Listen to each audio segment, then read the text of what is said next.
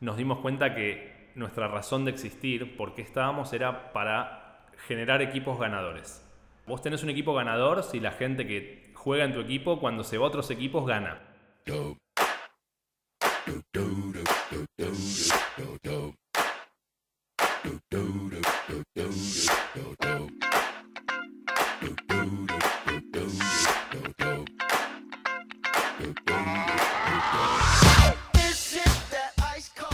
Sean bienvenidos al segundo episodio de Trenders, un podcast acerca de emprendedores y cómo llegaron a ser lo que son hoy, sin humo, sin bullshit. Este podcast es traído a ustedes gracias a Real Trends, la plataforma líder en herramientas de análisis y gestión para vendedores de Mercado Libre en toda la región. Soy Javier Goilenberg y en el episodio de hoy vamos a conocer a fondo a Alan Karpovsky, y cómo a través de HeroLens y su tecnología de creatividades dinámicas on demand lograron generar equipos ganadores. Y ahora sí, sin más preámbulos, le damos la bienvenida a un gran emprendedor y promesa Forbes 2019, con ustedes Alan Karpovsky, mejor conocido como Carpo.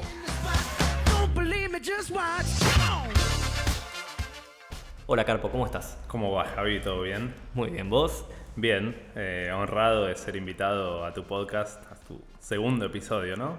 Sí, la verdad que estoy muy contento. Eh, tuvimos buenas repercusiones del primer episodio grabado con Dani. Así que bueno, acá estamos para grabar el segundo episodio con, con vos, que tenía muchas ganas de entrevistarte, hacerte un montón de preguntas y de que la gente conozca tu historia y la historia de HeroLens. Espectacular, gracias y espero estar a la altura, ¿no? Después del titán de Dani. Bueno, arrancamos con la primera sección que es Conociendo al invitado. Y la primera pregunta que te hago, Carpo, es ¿cómo te describirías vos como persona? Es una buena pregunta. Creo que soy un tipo muy tranquilo, tranquilo del tipo prefiero Netflix y cena en casa a boliche y, no sé, alcohol hasta las 6 de la mañana. Eh, y eso lo llevo a varias, varias aristas de mi vida, ¿no? Esa, esa tranquilidad familiero, podría, podría agregar. Curioso, curioso por, la innovación, por la tecnología, por, no sé, por, temáticas así de, vanguardia. Pero, pero creo que, diría eso. Un, tipo tranquilo, ambicioso y, y con mucha curiosidad, sobre todo por temáticas de tecnología. Buenísimo. Definime tres adjetivos calificativos que te definan como persona. Y te voy a decir en inglés, porque no sé si existen adjetivos calificativos, pero cosas que sé que hago bien o cosas por lo que la gente me destaca son una, networker, eh, no sé cómo decirlo en español, pero básicamente esa capacidad para relacionarte con otras personas de manera eficiente y poder crecer rápido en cualquier tipo de, estructura eh, de mando, sea en la universidad, sea en una empresa, sea en, una comunidad, en cualquier lado. Así que diría que soy un buen networker. Después, otra diría que soy muy out of the box thinker. Eh, estoy tirando. Esa, más o menos la podemos traducir y significa que eh, Carpo sabe pensar afuera de la caja, digamos, ¿no? Eh, sí, por eso no sé cuál sería el adjetivo para eso, pero lo veo como también muchas veces le encuentro soluciones simples y caseras eh, a problemas quizás medio complejos. Lo fui notando así durante, durante mi vida, así, así que diría networker, out of the box thinker y después, ya más en el plano personal, diría generoso o humilde, generoso, preocupado porque la gente que está al lado mío crezca, porque la gente esté bien. Em, de nuevo, en cualquier ámbito, no solo en lo, en lo profesional. Así que podría decir, es un buen mix entre networking, generosidad, eh, out of the box eh, thinking. Que creo que el networker y la parte de generosidad van un poco de la mano, ¿no? Generalmente los buenos networkers son gente que saben ser empáticos, que saben conectar, hacer el famoso rapport con otra persona, creo que son dos características que van bastante unidas, ¿no? 100%, 100% es estar pensando cómo puedes unir dos personas que quizás a priori no tienen nada en común según ellas, pero vos desde, un, desde otro plano ves alguna sinergia y podés conectar y eso te habla de, de la generosidad, ¿no? De, unir cabos, de estar atentos a detalles, a fechas, a cumpleaños, a, eventos importantes en la vida de la otra persona. Pero lo de la generosidad no es algo que hago en pos de ganar, en pos de, nada, de, tener una mejor network, sino siempre... siempre naturalmente, digamos. Sí, de, compartir en la escuela, hacer un resumen y dárselo a mis amigos, ¿no? De, ese, ese tipo de cosas, ¿no? Bien. Ahora, cerrá los ojos. Está con los ojos cerrados. Imagínate cuando tenías 10 años y contanos dónde estás, qué estás haciendo. Describinos al, al carpo de los 10 años. A ver, estoy, estoy ahí navegando para atrás. A los 10 años estaba por, estaba por entrar a ORT, a la secundaria. Eh, más o menos entra a los 12.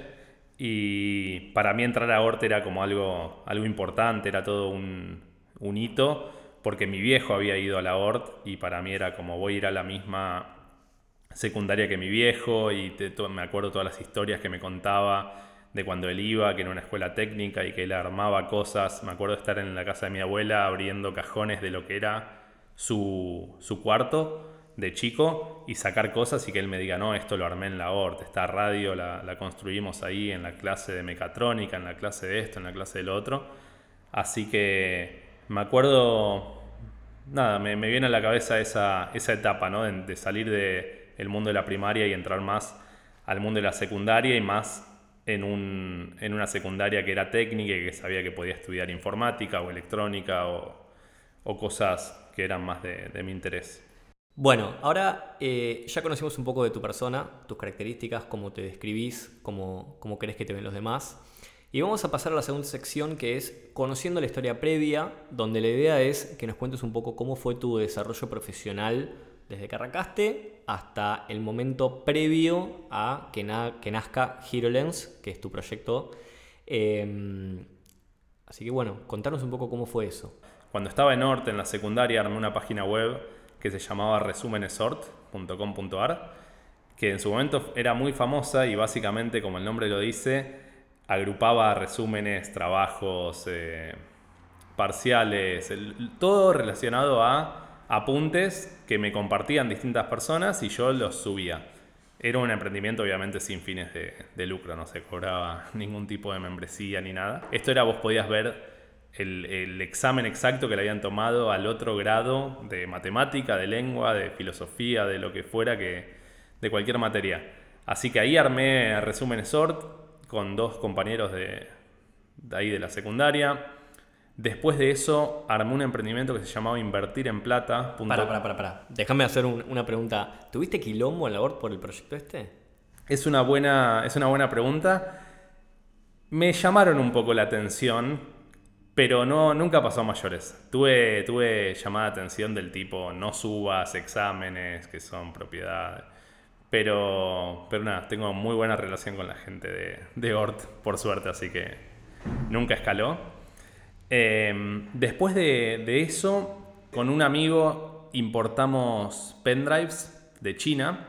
Me puse a buscar, en su momento estaba la marca Kingston de pendrives me contacté con un proveedor, con otro proveedor en China, logramos importar nada, era una cajita muy chiquita de pendrives, pero era para nosotros era un capital infinito. Em, llegó, me llega una carta de la aduana y tenía que ir a buscar los pendrives a la aduana. Entonces le pido a mi viejo, me acompaña, vamos, sacamos los pendrives, llego a mi casa, abro la caja de pendrives y veo que son Kingston, pero no parecían los pendrives Kingston que yo conocía.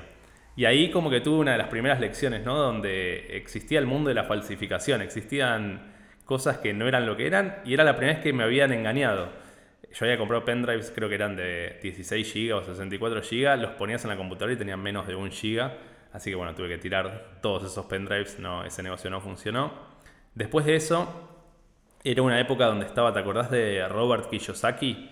El de Padre Rico, Padre Pobre. Sí. El, este Robert era muy, muy bullish, muy, muy pro con el tema de invertir en plata, en plata como, como el metal, ¿no? Y ahí armé un emprendimiento llamado invertirenplata.com.ar, que básicamente te permitía comprar monedas de plata del Tesoro americano, del US Mint, que hace todos los años hace como una moneda distinta, con un, formato distinto. Te registrabas en mi página web, pedías la moneda y obviamente yo lo que hacía era como medio on demand, hacía el pedido al US Mint, eh, la mandaba a Argentina y ahí tuve mi segundo encontronazo con el mundo emprendedor, que era que los sobres llegaban sin las monedas. En, en alguna parte del, del camino alguien las tomaba prestadas eh, y nunca las devolvía a, mí que era el dueño, ¿no? O al que la había comprado. Así que invertir en plata no funcionó tampoco. Eh, después de invertir en plata, ya entré a Litva, ya entré a la universidad.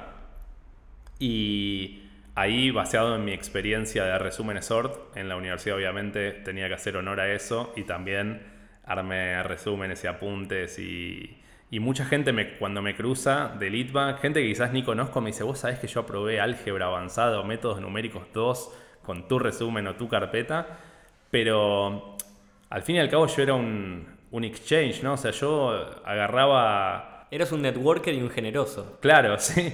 Agarraba resúmenes de otras personas, los compilaba, los ponía lindos. Ojo, mis carpetas también eran lindas, bien, bien resaltadas, bien subrayadas, todo pero no es que yo tenía de todas las materias, pero sí era muy bueno armando la carpeta de Dropbox donde viven todos los resúmenes.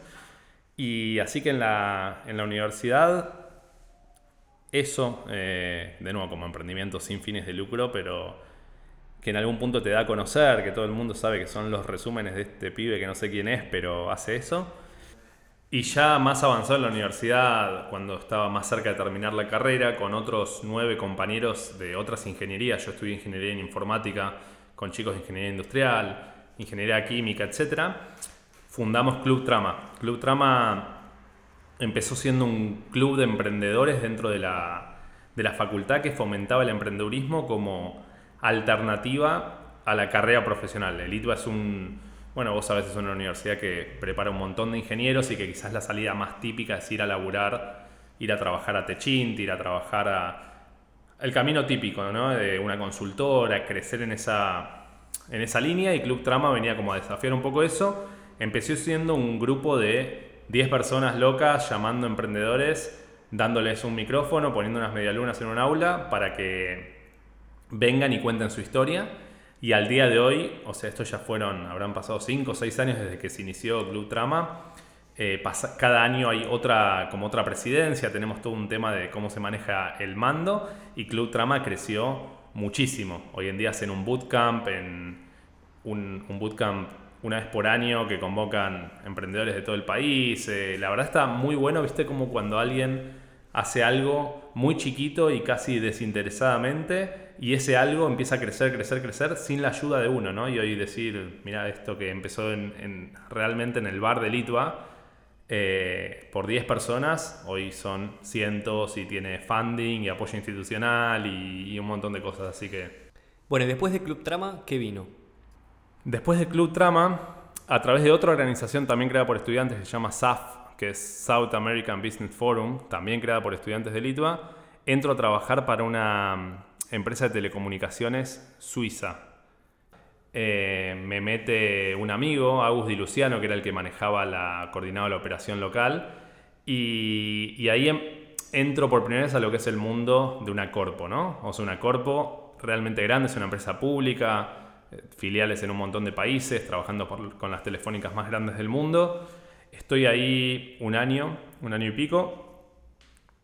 Salto a trabajar para Streama, Streama es un emprendimiento muy zarpado también. Básicamente en Streama es donde aprendí todo lo que luego usé en mi carrera emprendedora. Los, para, fundar HeroLens me llevé realmente mucho aprendizaje de Streama. Streama es un agregador de radios. Se, tiene una app que se llama Simple Radio. Perdóname, ¿los chicos de Streama son los que están haciendo ahora de Podcast App? Algunos de los que estaban en Streama hicieron el spin-off de, Podcast App. Y no sé si este podcast está en The Podcast App, esperemos que sí. Todavía no, pero prometo que estoy haciendo la difusión para que estén en más plataformas disponibles.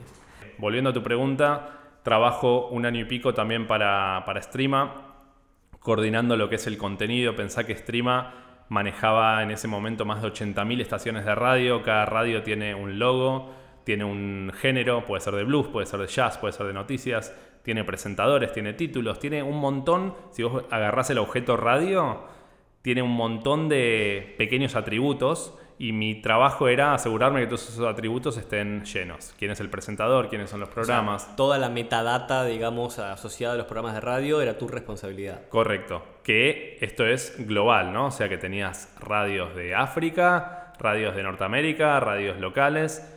Em, pero ahí, más allá de mi trabajo en sí, aprendo o, vivo en, en real time lo que es estar dentro de un emprendimiento, que comparado contra mi trabajo más corporativo, yo sentía que en el emprendimiento absorbía como una esponja, ¿no? O sea, era tremendo. Día a día pasaban cosas, como en todo emprendimiento había desafíos, había que tomar decisiones rápidas, pasó esto, pasó lo otro, que el competidor que salió, me acuerdo, en la mitad en la que estábamos en, en Streama, sale el Apple Watch y queríamos hacer la, app para el Apple Watch, ¿no? Y eso es algo como que pasa un día para otro, o sea, vemos la noticia, hay que hacer la app, cómo llegamos a alguien de Apple, cómo logramos meter la app en el App Store, cómo la validamos.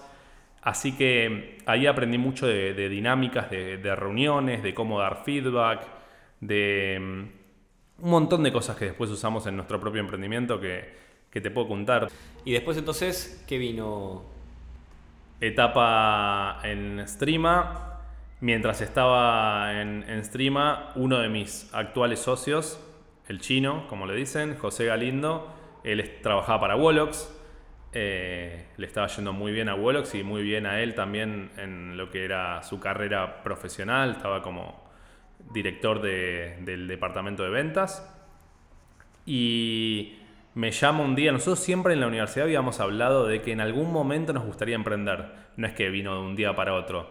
Queríamos tener nuestra propia empresa, veíamos otros casos de éxito y decíamos, nosotros en algún momento nos gustaría hacer algo así. Nunca sabíamos cuál era el momento correcto, ¿no? Pero me acuerdo que me llama un día y me dice, che, yo estoy para saltar a la pileta, voy a saltar. Eh, ¿Nos tiramos? Y me acuerdo que en ese momento no teníamos mucho para perder Sí desde el lado de proyección profesional dentro de las empresas donde nosotros estábamos. Pero vivíamos con nuestros viejos, no teníamos demasiado gasto, era todo bastante... Estábamos en una posición bastante cómoda para salirnos de la comodidad y entrar, o sea, como dicen, salir de la zona de confort. Y agarré y le dije, dale, sí, yo también me tiro. Obviamente hagamos una salida limpia, vayámonos por la puerta grande me acuerdo, hablé con, mi manager, con mi jefe en ese momento sobre mi decisión de emprender y por qué. Y, me terminé quedando varios meses más ¿no? en, la compañía para la que trabajaba, porque no es que la idea es irte un día para otro, pero sí con el commitment con el chino de decir vamos a armar algo nuestro. Y no teníamos idea, no teníamos una industria que nos guste, no teníamos un plan de negocios, era simplemente el queremos emprender. En ese momento los dos tenemos ese compromiso de saltar a la pileta y justo nos llama un compañero de la facultad, Cristian, Chris Pereira, que era CTO de Redmint, una software factory, que también se estaba yendo y nosotros dijimos, buenísimo, nos viene bárbaro. El chino y yo los dos tenemos un perfil muy parecido desde el lado comercial. Los dos somos ingenieros en informática, pero siempre nos volcamos más a áreas de, ventas, ¿no? de, procesos, de management. Y Cristian era la pata que nos faltaba desde el lado hacker tecnológico, del lado código, servidores y... Así que se dio todo muy como por causalidad divina, llámalo. Nos, eh, apareció la pata tecnológica, la pata comercial estaba listo, las ganas estaban, la motivación estaba, no teníamos mucho para perder, salimos de la zona de confort y nos juntamos en un Starbucks, me acuerdo, cerca de la facultad. Sos un cliché bárbaro. nos juntamos en un Starbucks eh, cerca de la facultad a pensar en qué íbamos a emprender. Entonces nos tomamos un tiempo que no fue, no fue tanto, pero habremos estado casi un mes pensando ideas, diciendo, che, esto y lo otro, y nos gustaba mucho, acá si querés ya salto a lo que cómo empieza la idea de, de HeroLens.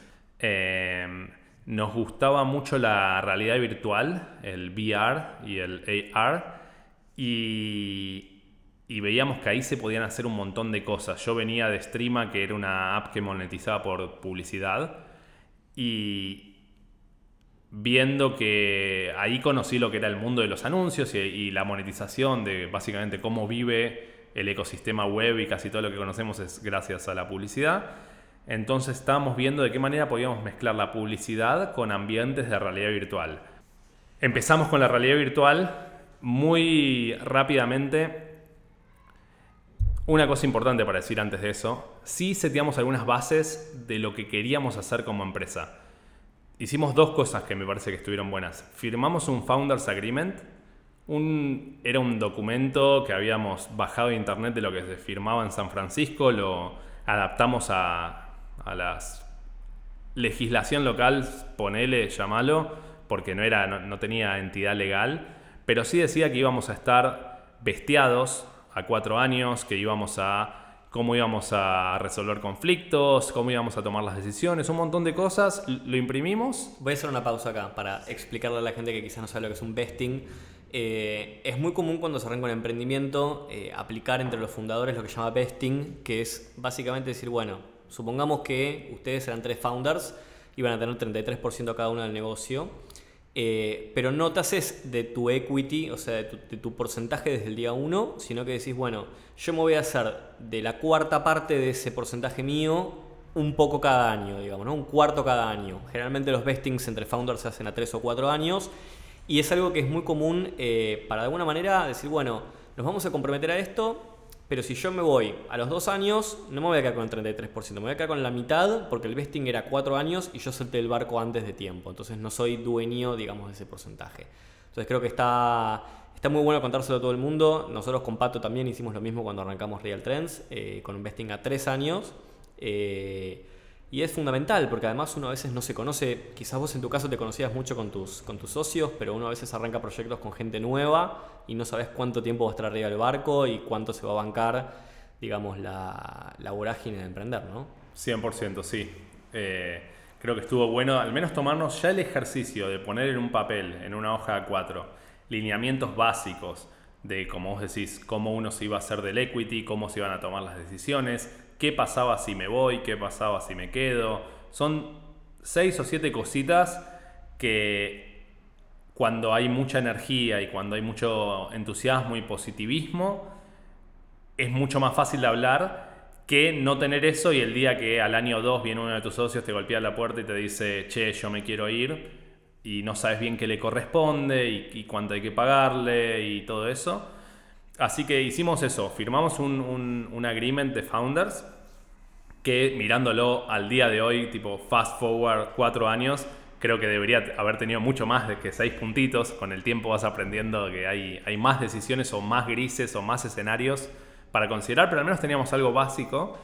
Y mm, segundo, también definimos qué tipo de empresa queríamos tener. Y nosotros habíamos dicho que queríamos tener una empresa de producto y bootstrapeada. Bootstrapeado significa que no queríamos levantar una ronda ángel de inversión. Queríamos hacerlo con nuestra propia plata barra tiempo. En nuestro caso, los tres éramos ingenieros en informática. Lo único que necesitábamos era una computadora y café. Y teníamos las dos cosas. Teníamos el café, teníamos la computadora. Así que dijimos, hagamos un producto y no levantemos plata.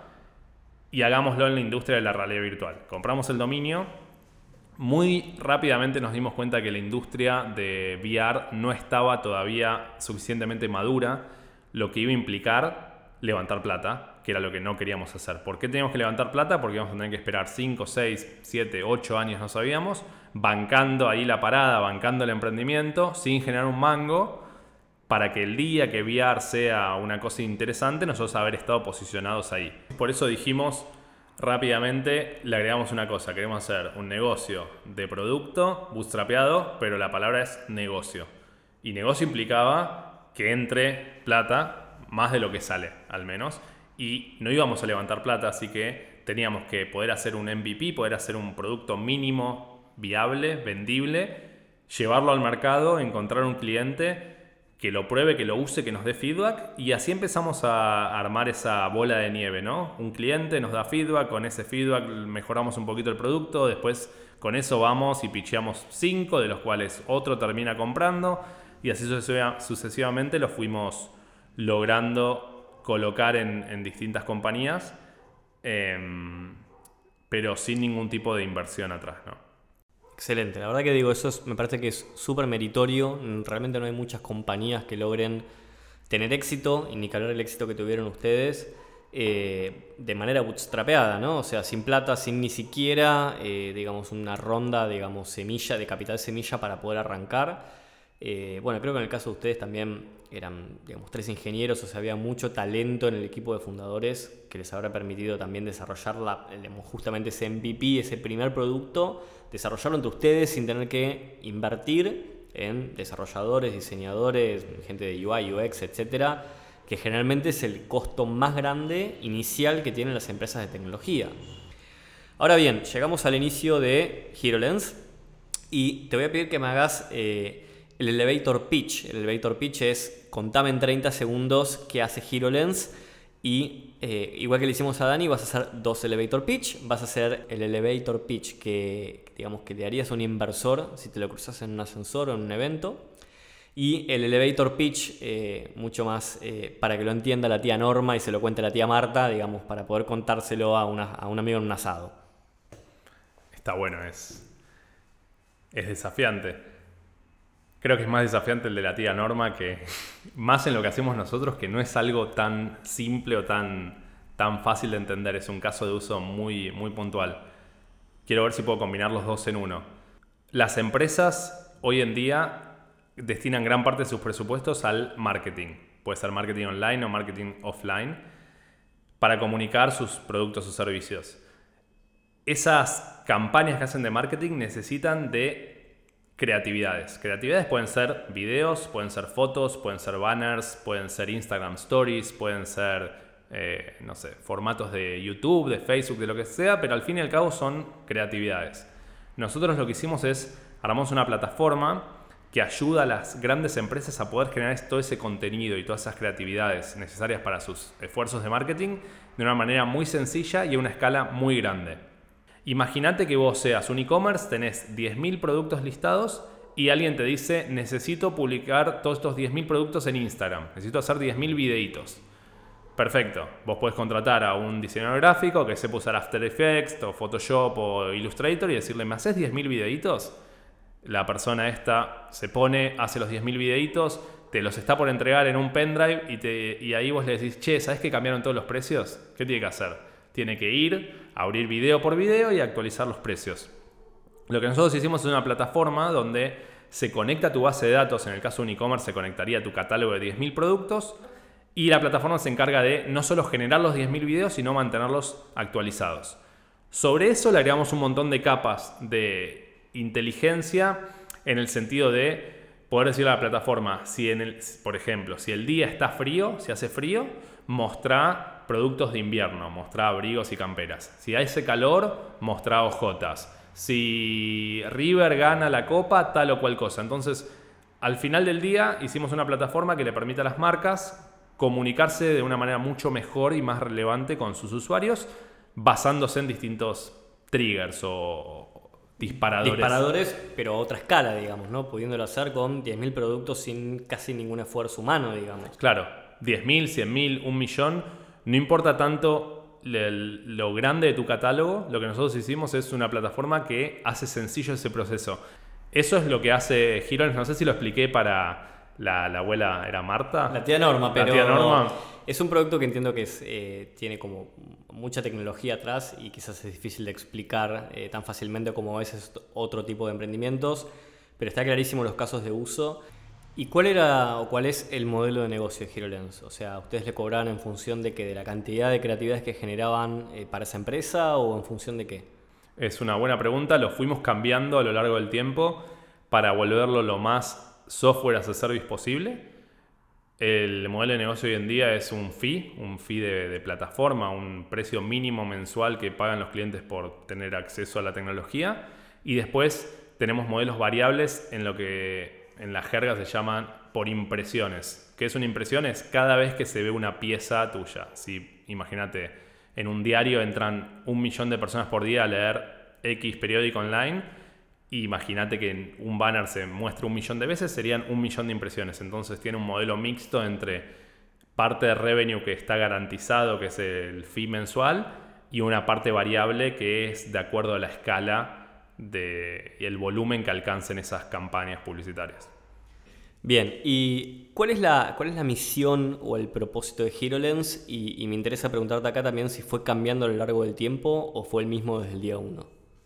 es una muy buena pregunta. José, que es uno de mis cofundadores, fue el que más ganas le metió a esto de la búsqueda del, del, propósito, trabajó mucho en el último tiempo. Es algo que nos dimos cuenta que era mejor empezar a buscar todo el tema de valores, misión, propósito y demás, cuando ya éramos más personas y cuando ya naturalmente había una cultura que se había generado por compartir el mismo espacio de laburo, por trabajar con clientes, versus imponerla al principio.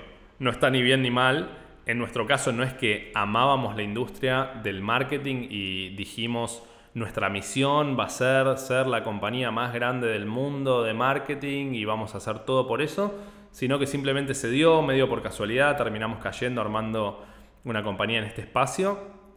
Y a lo largo del tiempo y, después de charlarlo mucho, en serio, muchas horas, muchas idas y vueltas, nos dimos cuenta que nuestra razón de existir, por qué estábamos, era para generar equipos ganadores. Nosotros está escrito ahí en nuestro statement Generate Winning Teams. ¿Y qué significa un equipo ganador? ¿no? Un equipo ganador es un equipo que es primero o segundo en cada mercado en el que trabaja. Y es un equipo que también genera más equipos ganadores. Es medio recursivo. O sea, vos tenés un equipo ganador si la gente que juega en tu equipo, cuando se va a otros equipos, gana. Y creo que a todos, a toda la compañía, nos gustó mucho esa forma de definirlo donde si te das cuenta no tiene ninguna palabra que te relacione con el marketing, con los videos, con Instagram, con los banners, con nada. Simplemente estamos acá para generar equipos ganadores.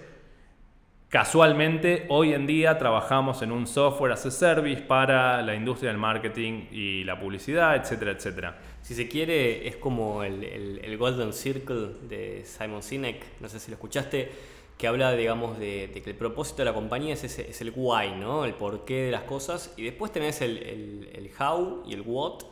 Eh, pero bueno, digamos, en el caso de ustedes, digamos, es como de vuelta, es el why de ustedes era generar equipos ganadores. Y después podía ser a través de, casualmente hoy es una plataforma que sirve para esto, esto y esto, pero digamos, el, el porqué, el core de su propósito va más allá del producto que tienen hoy. Otra cosa que te quería preguntar es, digamos, ¿Me podrías resumir quizás en, cuatro o cinco hitos, en milestones, eh, cómo fue evolucionando HeroLens desde que arrancaron hasta los últimos meses? Sí, seguro. Empezamos siendo hace cuatro años atrás tres cofundadores, José, Cristian y yo, con la idea de emprender, pero sin una idea de qué negocio hacer, ni en qué industria, ni cómo íbamos a hacer dinero. El primer hito fue saltar de la pileta, juntarnos en ese Starbucks y decir, vamos a emprender. Eso fue el, primer hito. El segundo hito yo diría que es que fue tener el primer cliente, la primera vez que vimos que alguien nos pagaba por lo que nosotros hacíamos. Tercer hito, los primeros hires. Cuando teníamos la idea, pensar que nuestro producto tiene mucho de visual. Trabajamos con, con lo que es, mezclamos arte y ciencia, es creatividad e ingeniería aplicada a la creatividad y nosotros los tres somos ingenieros. Ninguno era diseñador o tenía un gusto estético demasiado relevante. Así que ahí empezamos a buscar portfolios en Behance y contratamos a Ari, que trabaja con nosotros hasta el día de hoy. Le mandamos un mail, me acuerdo que le escribí, sin tener nada, solamente la idea de emprender. Y le dijimos, che, nos está faltando una, una pata, una componente de diseño me encantaría que puedas sumarte y ser parte de esto y, vendiendo como una visión muy grande sin tener nada. Y Ari se sumó a esa visión y al día de hoy nos acompaña, así que Ari lo nombro como un ejemplo, pero después se sumó Jorge, que terminó siendo el CTO, compañero nuestro de la facultad, se sumó Guido, que era el mejor amigo de mi hermano, terminó dirigiendo las ventas de, toda la compañía, Guido Kuznicki. Eh, entonces digo, esos hires o esas personas que después terminan tomando la visión como visión propia, y terminan llevando la compañía a, un éxito. Julie Goldman también para, nombrar, se sumó más tarde en la compañía, pero de nuevo gente que, deja todo en, el emprendimiento. Entonces, después de eso, diría la parte de, escala, de, de escalamiento, que es que no solo te paguen, sino que las empresas que te paguen sean empresas súper conocidas y súper relevantes en la región. Entonces, poder tener revenue de, empresas conocidas y ya casi terminando, luego lo que es la expansión, abrimos una oficina en Colombia, contratamos gente en Colombia, después nos fuimos a México, cerramos clientes en México y hace un mes atrás, creo que el, el hito final o el hito inicial, depende de cómo lo mires, vendimos la compañía a una empresa israelí, una empresa muy grande, una empresa de software, hicimos lo que se llama un exit. Vendimos todas nuestras acciones a, esta compañía israelí que tiene headquarters en, en Nueva York. Así que es un caso de éxito que se dio bastante rápido, la verdad, son solo cuatro años. En cuatro años pasamos de eso, de estar en un Starbucks sin tener ni una idea, a que una empresa israelí venga y nos haga una oferta definitiva para poder adquirir todo. Y adquirir todo es adquirir la tecnología, adquirir eh, los equipos, las oficinas, eh, las herramientas de trabajo, todo. Eh, ese fue el hito más reciente y eso fue hace un mes y pico. Increíble, la verdad que digamos, pasaron muchas cosas en, muy poco tiempo, ¿no? Ahora vamos a hacer un poco de, doble clic en, en todo lo que fue el exit. Te hago algunas preguntitas más para entender la foto de HeroLens pre-exit, eh, digamos, cuál era la, foto de la compañía en ese momento, ¿no? La primera era, eh, ¿en qué países estaban operando? Estábamos operando, teníamos oficina en Colombia, oficina en Argentina, en total éramos unas 40 personas, un poquitito menos, 37 por ahí, y mm, teníamos clientes en toda Latinoamérica, en Argentina, Chile, Brasil, Perú, México, eh, en todos lados. Estábamos por abrir la oficina de México, justo el exit se dio antes de la apertura de esa oficina. Y de, digamos, de esas 37, 40 personas, ¿qué porcentaje eh, son hombres y cuántas mujeres? Déjame pensar. Más o menos, así sí tengo que tirar, eh, diría que un 20% son mujeres, 80% hombres. Esto no es que se dio así adrede, sino que siempre lo que tratamos de hacer es buscar la mejor persona para cada rol, independientemente de, del sexo.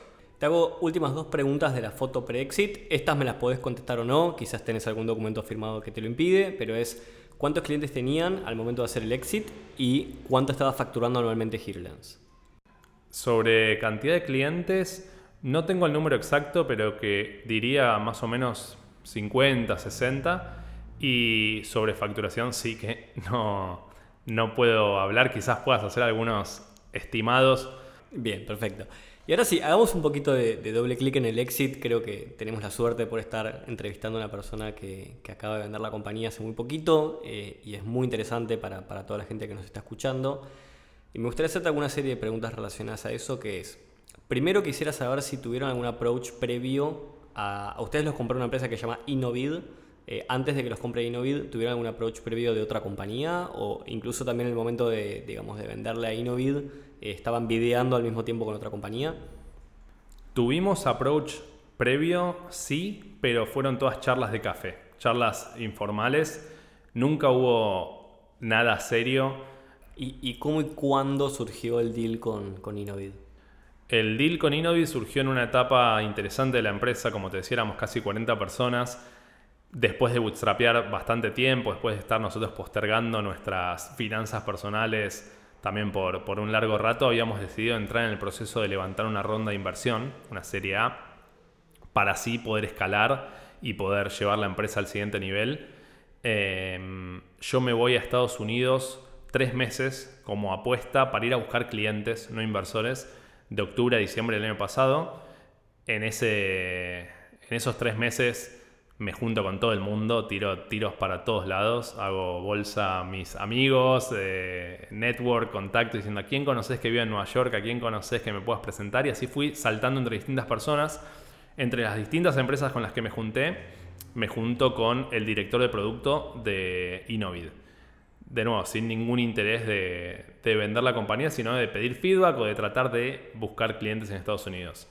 Vuelvo en enero de Estados Unidos sin ningún cliente. Eh, habíamos pensado que iba a ser mucho más sencillo cerrar un deal en el mercado americano. Estábamos apuntando a las compañías más grandes de Estados Unidos. O sea, yo me iba a juntar con las Fortune 500, que son American Express y Citibank y todas las eh, Ford, las empresas realmente grandes. Conseguir una reunión era muy difícil y cuando te daban la reunión conseguir cerrar un acuerdo era muy jodido. Pero eso se da el año, el año pasado. En febrero vuelvo a Estados Unidos y de nuevo a través de, si querés te cuento cómo fue todo el salto de, personas. Mi cuñado, eh, Guido, tiene el mejor amigo que vive en Miami. Se llama Nico. Nico Fernández, que tiene una empresa de tecnología también, se llama B-Smart. Nico tiene un amigo que se llama Brian Taffel. No sé si lo conoces. Él era evangelista de BlackBerry en el momento que BlackBerry era muy grande en la región. Era developer, evangelista de BlackBerry. Brian Taffel, cuando le digo esto, che, me estoy yendo a Nueva York en febrero de este año, ¿a quién conoces? Me presenta a una persona que se llama Elad Efraim, que es un tipo que vendió su empresa también, muy conectado, un israelí. Me junto en febrero, le muestro lo que hago en un café ahí en Manhattan, en la Quinta Avenida. El tipo me da algo de feedback y me dice, no, quizás te pueda presentar con algunas personas. Y nunca me presenta con nadie. Yo soy muy bueno con los follow-ups. Es como todos los meses religiosamente, hi Elad, hola Elad, ¿cómo estás? ¿Te acordás que habías visto la plataforma? Cuando puedas, me gustaría que me introduzcas más personas. Y nunca me contestaba nada. Ni sí ni no. En junio de este año cae un mail de Elad introduciéndome a Svika. Svika es el CEO de Innovid y me dice, hola Alan, hola Svika, los quiero poner en contacto, me parece que pueden hacer un negocio juntos. Y ahí terminó ahí empieza el capítulo del exit. Ahí, como haciendo un, rewind, me pongo a pensar, ¿no? Cómo a veces el, el estar relevante, el, si bien no me estaba contestando los follow-ups, seguir estando en su inbox hizo que al menos me tenga en la cabeza para que cuando justo se fue a tomar una cerveza con su amigo Svika y Svika le contó que tenía tal o cual desafío interno, el ad le dijo, che, ¿sabes que me parece que hay un argentino que... Yo no tengo relación con el ad, lo, vi una sola vez en mi vida, dos veces de hecho, pero el haberme mantenido relevante en su inbox y seguir mandándole luego de, nuestra, de nuestro encuentro, de nuestro café en Manhattan, creo que, fue una buena decisión. Para que no se olvide al menos. Creo que eso hace un buen networker también, ¿no? Esto que volviendo casi al minuto uno del podcast, eh, pero digo, un buen networker también es un tipo que sabe hacer esos follow-ups, sabe, digamos, presionar lo suficiente, digamos, como para que la soga no se corte, pero al mismo tiempo para mantenerse relevante en el inbox de otra persona y hacer casi ese laburo de, Inception, ¿no? De plantar la semillita en la cabeza del tipo, eh, digamos, de, casi por, por, goteo, ¿viste? Por dripping, para que en el momento que el tipo se cruzó con este otro, se acuerde de vos y diga, che, para te voy a conectar con Alan, que seguro pueden hacer algo juntos. Sí, sí, es, tal cual lo, lo describís. Y volviendo a la historia, me presenta con Svika y ahí se empiezan a acelerar los tiempos a un ritmo. Realmente el proceso del exit eh, fue jodido. Jodido en el sentido de hay mucho en juego, mucho desde el lado emocional, mucho desde el lado de alinear expectativas, mucho desde el lado de, alinear a los socios, de, qué va a pasar después. hay, hay, hay mucho en juego, entonces fueron dos meses en lo personal que, que nada, mi mujer Sol me, bancó bastante porque era despertarme en la mitad de la noche, era pelear, era abogado que va, abogado que viene, término que no, no te terminas de poner de acuerdo. Justo esto también se da en, el medio de una dinámica de mercado interesante. Había una empresa competidora nuestra, digo competidora, pero que tenía una escala infinitamente más grande, que tenía mil empleados, se llama Seismec. Seismec quiebra, entra en bancarrota, deja un montón de gente en la calle. Y no solo eso, sino que deja un montón de clientes sin atención del mercado americano. Entonces de repente nuestro producto, que quizás estamos en un mercado que en Latinoamérica es bastante único, no tenemos muchos competidores, pero en Estados Unidos sí, no es que éramos la única solución haciendo creatividad dinámica para, para marketing. De repente en un momento, por esas cosas del destino, se funde Seismec y hay un montón de clientes que quedan a la deriva y que necesitan una solución de creatividad dinámica a escala. Entonces nosotros justo en junio se da esa dinámica del mercado, no sé si Seismic se funda un poquito antes, en abril o algo así, donde de repente hay un mercado muy grande por capturar. Svika sabe leer muy bien esta, esta dinámica de mercado. Muchos de los clientes que usaban a Seismic como solución para creatividades dinámicas eran clientes de Innovid también. Entonces ve, conecta un par de puntos y dice, si nosotros pudiéramos de alguna manera unir ambas plataformas y servir a nuestros clientes en el frente de creatividad dinámica también, puede que haya una oportunidad muy grosa para explorar eh, por algo totalmente random que se da, que es esto de que, que desaparezca de, un día para otro. Em, entonces, como te digo, son dos meses de negociación. Negociación no tanto de, lo más macro, lo más macro puede ser el precio o los términos más macros, eso como que te pones de acuerdo bastante rápido. Creo que lo más difícil de negociar es toda la letra chica. Entonces, son dos meses de por un lado, negociar con el comprador toda, todo ese back and forth para llegar a algo que, nos deje cómodos a todos. Y también internamente, ¿no? Negociar y asegurarse que principalmente mis socios eh, entiendan, estén alineados a esa decisión de, de, vender. Y no solo los socios, sino también creo que algo que en lo que gastamos mucho, mucho tiempo es en asegurarnos que todas las personas que nos acompañaron en este tiempo queden en una mejor posición que antes. Hay muchas veces que cuando compran la empresa, te compran la empresa por la tecnología, más en empresas de producto, y después lo que hacen es despedir a toda la gente. En nuestro caso, nosotros obviamente nunca hubiésemos vendido si no era para un bien común. En el caso puntual de Innovid, nos compró para ampliar, nos compró para crecer, nos compró, nosotros somos 40 más o menos, la idea es, ya alquilaron, ya nos, dieron presupuesto para alquilar una oficina donde entren 70, 80 personas. Eh, es para subir los sueldos, es para mejorar la calidad de vida de, todas las personas, es, es para retener al talento.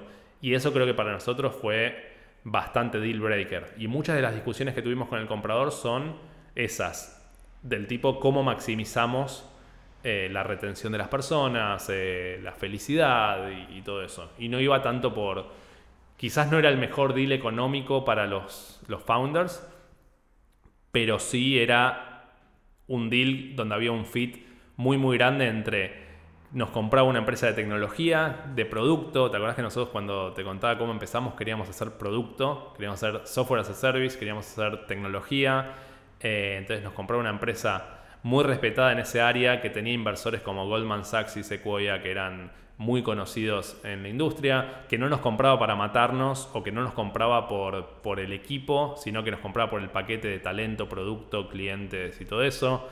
Eh, vimos un, fit muy grande y en algún punto creo que Innovid realizaba nuestra visión de cómo hubiese sido HeroLens en 15 años, después de levantar 100 millones de dólares y después de tener oficinas en todo el mundo y clientes en todo el mundo eso creo que fue lo que, lo que más confianza nos dio en que estábamos tomando la decisión correcta, es estos tipos hicieron lo que nosotros queríamos hacer, tenemos la oportunidad de tener un, shortcut, ¿no? Un, atajo y hacer como un fast forward 15 años y decir, así es HeroLens en 15 años, con oficinas en Tel Aviv, oficinas en Londres, oficinas en Chicago, en LA, en Detroit, en Nueva York, clientes de los más grandes del mundo. Eh, bueno, está, buenísimo esto que contás porque creo que algo muy importante es que ustedes no vendieron la empresa por vender la empresa. O sea, vendieron la empresa porque, porque tuvo sentido y tuvo un sentido mucho más allá de lo económico y de, digamos, del valor que haya tenido el deal, ¿no? Que creo que eso es eh, importante y creo que no sucede en todos los casos. No, obvio. No, no maximizamos nuestro interés personal, sino que tratamos de, como te decía antes, buscar el balance entre que todos queden lo mejor eh, colocados posibles en la nueva estructura, en a la gente que, apostó a nosotros, poder acomodarla de alguna manera para que queden terminando teniendo posiciones de liderazgo en, una empresa mucho más grande. Claro, y que además debe haber habido justamente mucho fit cultural, ¿no? Creo que a ellos como compradores les habrá caído bien que vos le plantees, che, mira, yo quiero cuidar a mi gente, yo quiero que tenga mejores sueldos, que quiero que esto, esto y esto, y ellos con su cultura habrán visto, che, está buenísimo. Están comprando una empresa cuyos founders están defendiendo a su gente, a su equipo y no están, digamos, velando por sus propios intereses. Sí, sí, sí. eh, de hecho fueron los puntos más álgidos de la negociación. Eh, parece loco decirlo, ¿no? Porque uno como, como founder, quizás la visión de afuera es, ya está, te acomodaste vos, buscaste tu porción de la torta, listo, firmás el papel que haya que firmar. Me acuerdo con José y con Cristian los últimos días de la negociación, donde a todo esto son dos meses, donde el deal se te puede caer en cualquier momento. El dólar salta de 40 a 65 en la mitad de que estamos negociando. Mil cosas pueden pasar y nos pasaron varias de esas. Y los últimos días, si nos ponemos a hacer Em, rewind a ese momento, los puntos que más peleábamos eran esas cosas, eran cosas que a nosotros en lo personal no nos afectaban para nada, pero sí nos afectaban por el compromiso que teníamos con, las personas que nos acompañaron, ¿no? Claro. Y bueno, yendo un poquito a lo macro del, del, acuerdo ¿no? que comentabas hace un ratito, digo, a ver, corregime si me equivoco, entiendo que fue una adquisición de tipo acquihire, donde digamos compraron la compañía, pero compraron el equipo y donde ustedes hoy tienen que seguir trabajando en la compañía. Y hasta lo que entiendo que se publicó, digamos, de, manera pública, valga la redundancia, es que el deal fue por 30 millones. El número ese no, no refleja la, realidad del deal para nada. Eh, si bien se publicó, esas son las cosas ¿viste, de periodistas que uno nunca sabe por qué publican esos números o, cómo sacan esas ecuaciones y esas cuentas, pero, pero no, no te puedo decir exacto el deal porque tengo firmado justamente confidencialidad en los términos y, las condiciones, pero no, no es ese número. Sí te puedo decir que no es ese número. ¿Y por cuánto tiempo te tenés que quedar en la compañía para, digamos, hacer todo el cash out y demás? Cuatro años. Cuatro años es, algo bastante estándar eso. Así como te acordás que el vesting que habíamos puesto los founders era a cuatro años, ahora cuatro años después, medio que la renovación de esos votos es, es cuatro años más. Bien, eh, ¿y, cómo te sentís hoy tras haber avanzado? ¿Hace cuánto tiempo pasó esto ya, digamos? ¿Cuándo fue que se terminó de ejecutar el deal? ¿Y, y cómo te sentís hoy, habiendo pasado no tanto tiempo todavía desde que fueron adquiridos? Eh, en la posición en la que estás, cómo te sentís de alguna manera digo, habiendo entregado a tu bebé, ¿no? Es una sensación rara, muy rara diría.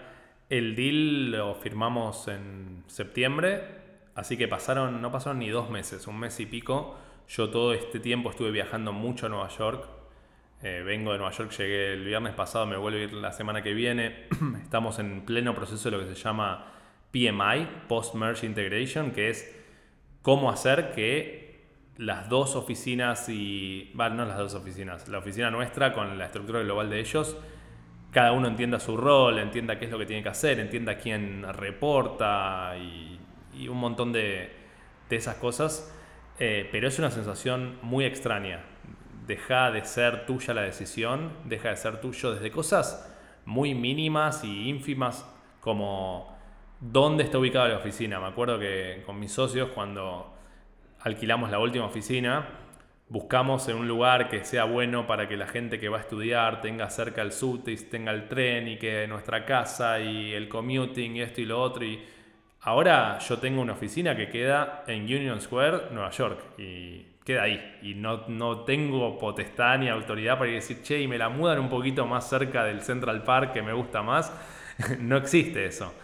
Eh, y te digo lo de la oficina como un detalle mínimo, pero después es en el día a día, en darte cuenta que no tenés la relevancia o el poder que quizás tenías antes, en necesitar autorización para todo, en, tener que manejar budgets, que se acaba el budget y se acaba, necesitar una firma, abrir una cuenta de banco, cerrar una cuenta de banco, cualquier tipo de movimiento que haya que hacer, la empresa ya no es nuestra.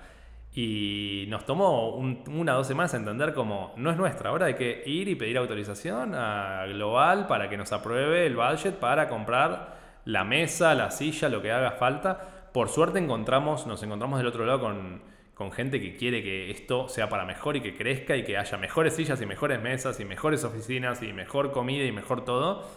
Pero igual está el proceso y está la aprobación y está el entender que no es tuya la empresa y en entender que hay decisiones que te van a gustar y decisiones que no y vas a tener que convivir con poder dar tu feedback, pero si en este caso Svika, como poner un ejemplo de CEO de la compañía, quiere doblar a la derecha y vos querés doblar a la izquierda, dobles a la derecha.